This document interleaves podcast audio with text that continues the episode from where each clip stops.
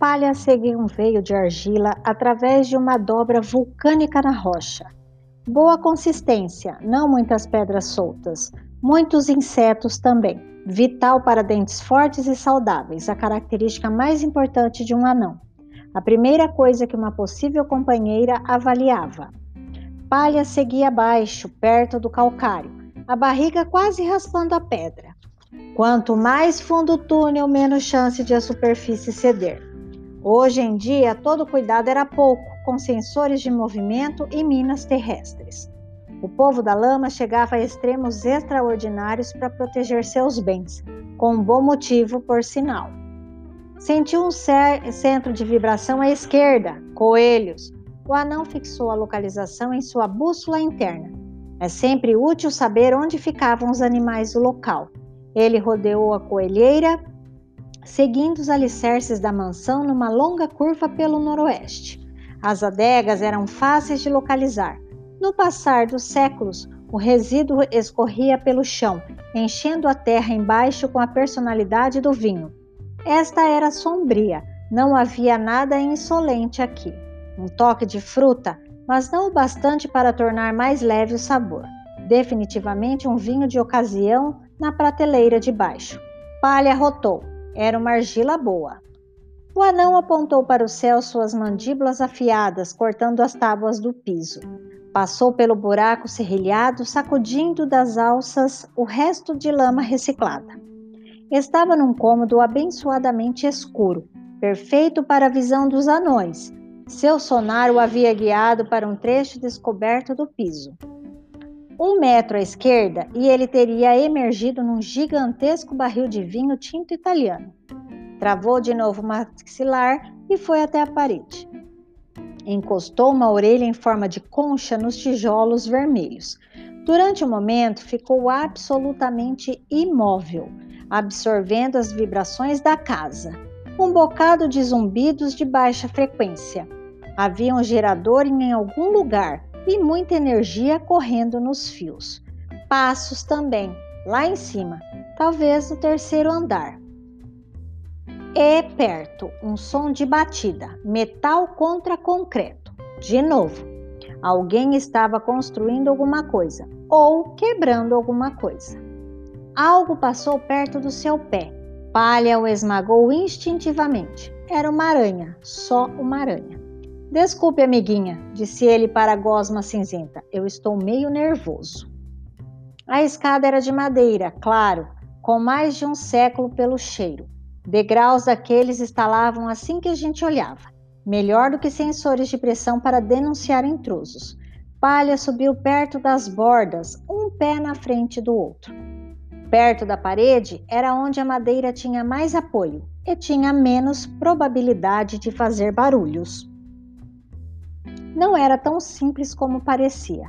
Os pés dos anões são projetados para funcionar como pás e não para as complexidades delicadas do balé ou de se equilibrarem algum, de, algum, algum degrau de madeira.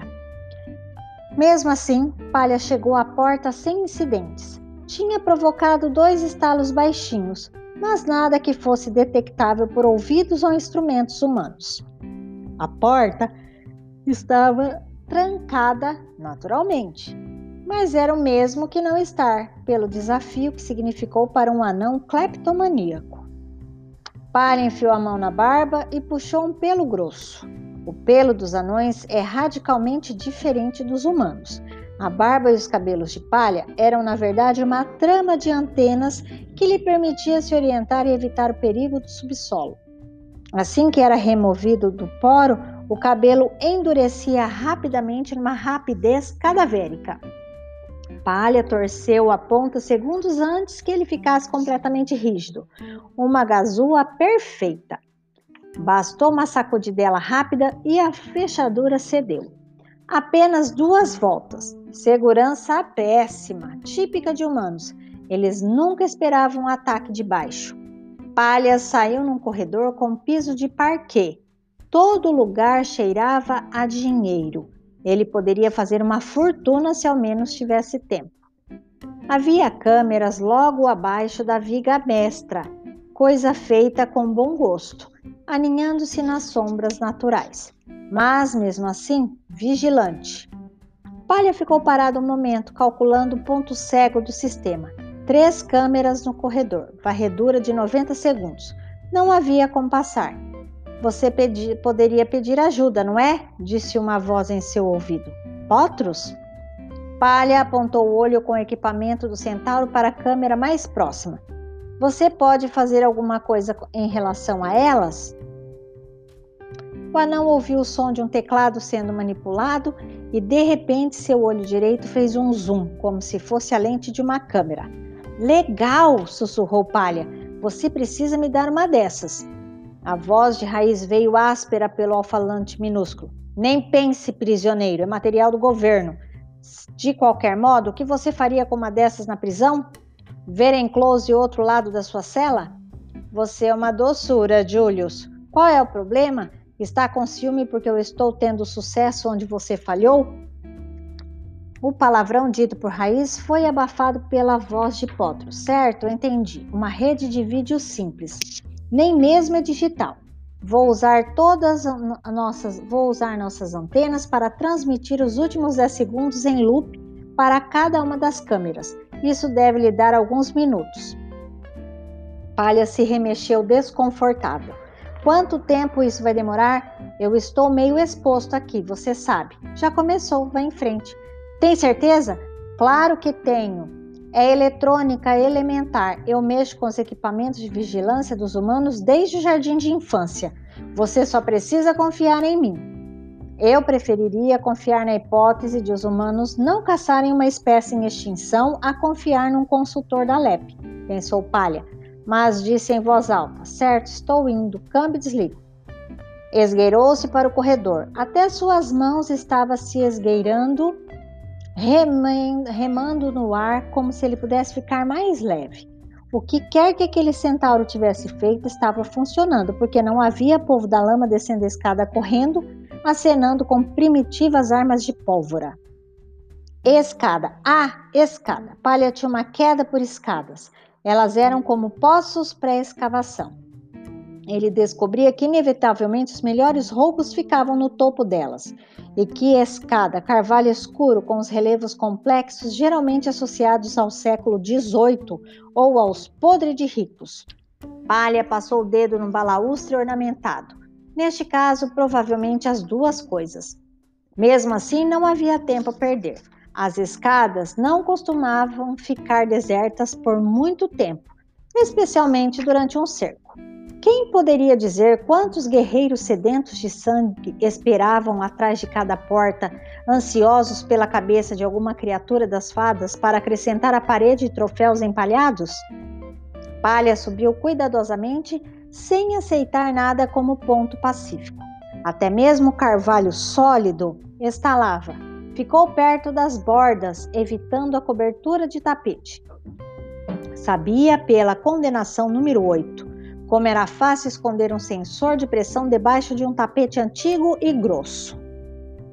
Chegou ao patamar com a cabeça ainda presa aos ombros, mas havia outro problema sendo literalmente fermentado a digestão dos anões. Devido ao ritmo acelerado, pode ser bastante explosiva.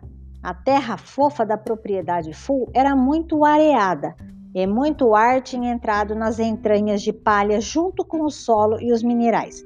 Agora o ar queria sair. A etiqueta dos anões ditava que era possível soltar gás enquanto ainda se estava no túnel.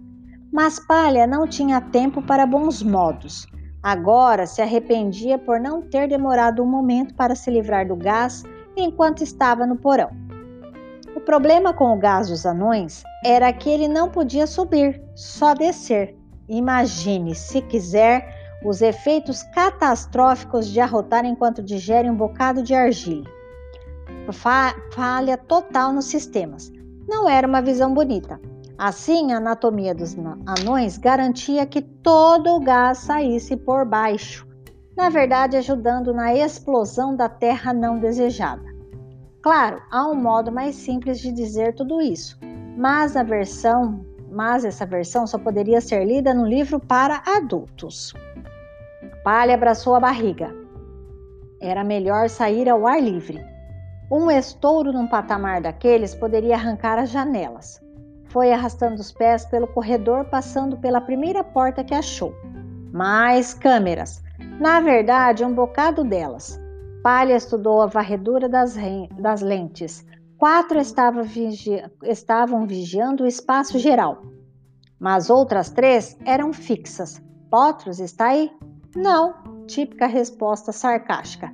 Tenho coisas muito melhores a fazer do que me preocupar com o colapso da civilização que conhecemos. Sim, obrigado. Não deixe que o perigo por que estou passando estrague sua diversão. Vou tentar não deixar, disse o centauro.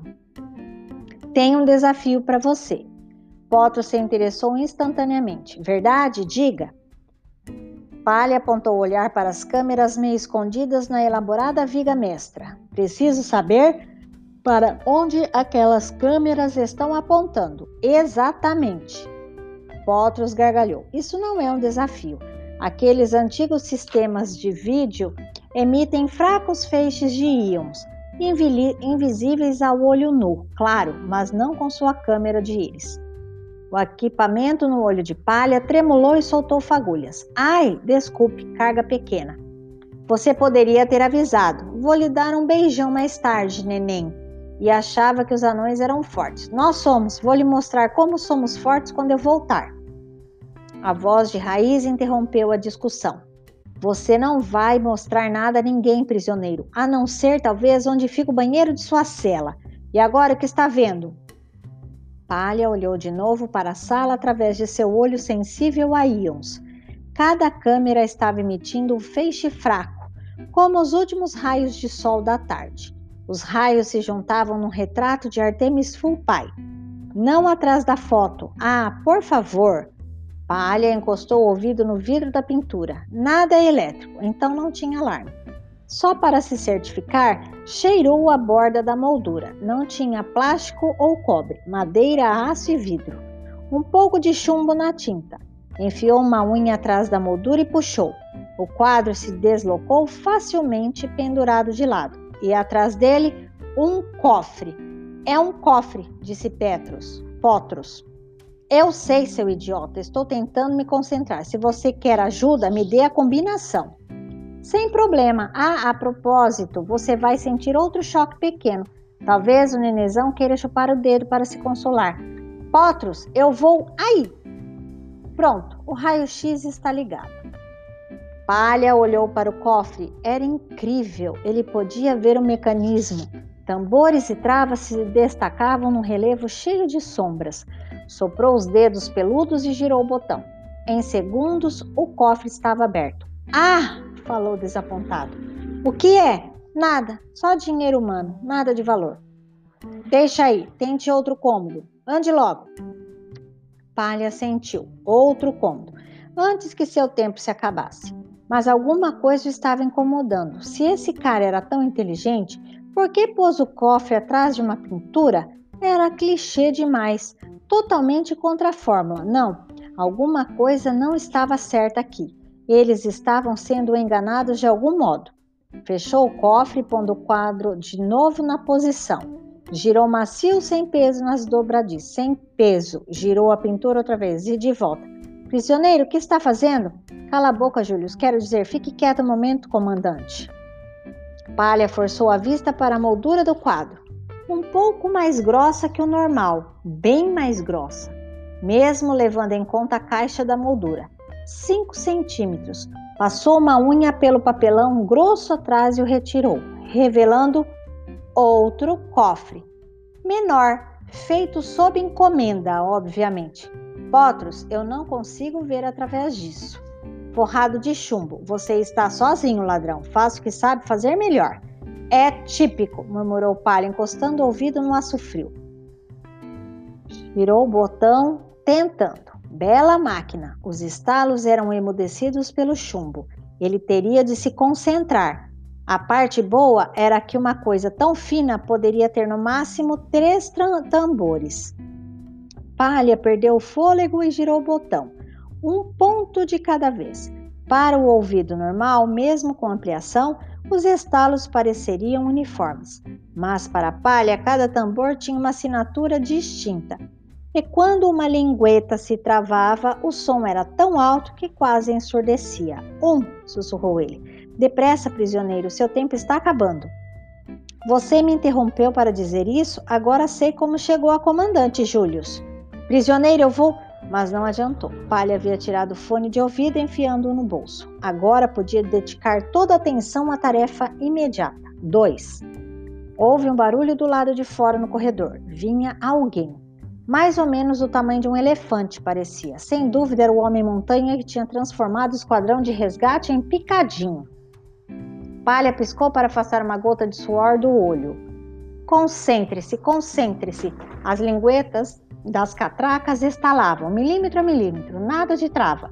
O chão parecia balançar suavemente, mas ele podia estar imaginando. Clique, clique, anda, anda. Seus dedos estavam escorregadios de suor, o botão do cofre escorregando entre eles. Palhas o enxugou no gibão. Agora, neném, anda. Fala comigo, belezinha. Clic-tank. Isso! Palha girou a maçaneta. Nada. Ainda viu uma obstrução. Passou a ponta do dedo pela placa de metal. Ali, uma pequena irregularidade, um micro buraco de fechadura, pequeno demais para uma gazua comum. Hora de um truquezinho que tinha aprendido na prisão. Mas sua barriga estava borbulhando como um cozido no fogo e os passos vinham se aproximando. Escolhendo um grosso pelo do queixo, Palio enfiou com cuidado no buraco minúsculo. Quando a ponta reapareceu, ele arrancou a raiz do queixo. O cabelo se enrijeceu imediatamente, mantendo a forma do interior da fechadura. Palha prendeu o fôlego e girou o pelo. Macia como uma mentira de goblin, a fechadura se abriu. Lindo! Em momentos assim, quase valia a pena todo o tempo de cadeia. O anão, cleptomaníaco, abriu a portinhola. Linda obra, quase digna da forja de uma fada, leve como um biscoito. Dentro havia uma pequena câmara, e na câmara havia. Ah, meus deuses! As coisas chegaram a um ápice rapidamente. O choque que Palha tinha experimentado se comunicou às suas entranhas e elas decidiram que o excesso de ar tinha de sair. Palha conhecia os sintomas: pernas bambas, câimbras borbulhantes, traseiro balançando. Nos segundos que lhe restavam, pegou o objeto no cofre e, curvando-se, agarrou os joelhos em busca de apoio. O vento preso havia se juntado até a intensidade de um mini ciclone e não podia ser contido. E saiu de modo bastante abrasivo, abrindo numa explosão a aba do traseiro da calça de palha e golpeando o cavalheiro bastante grande que estivera se esgueirando atrás dele.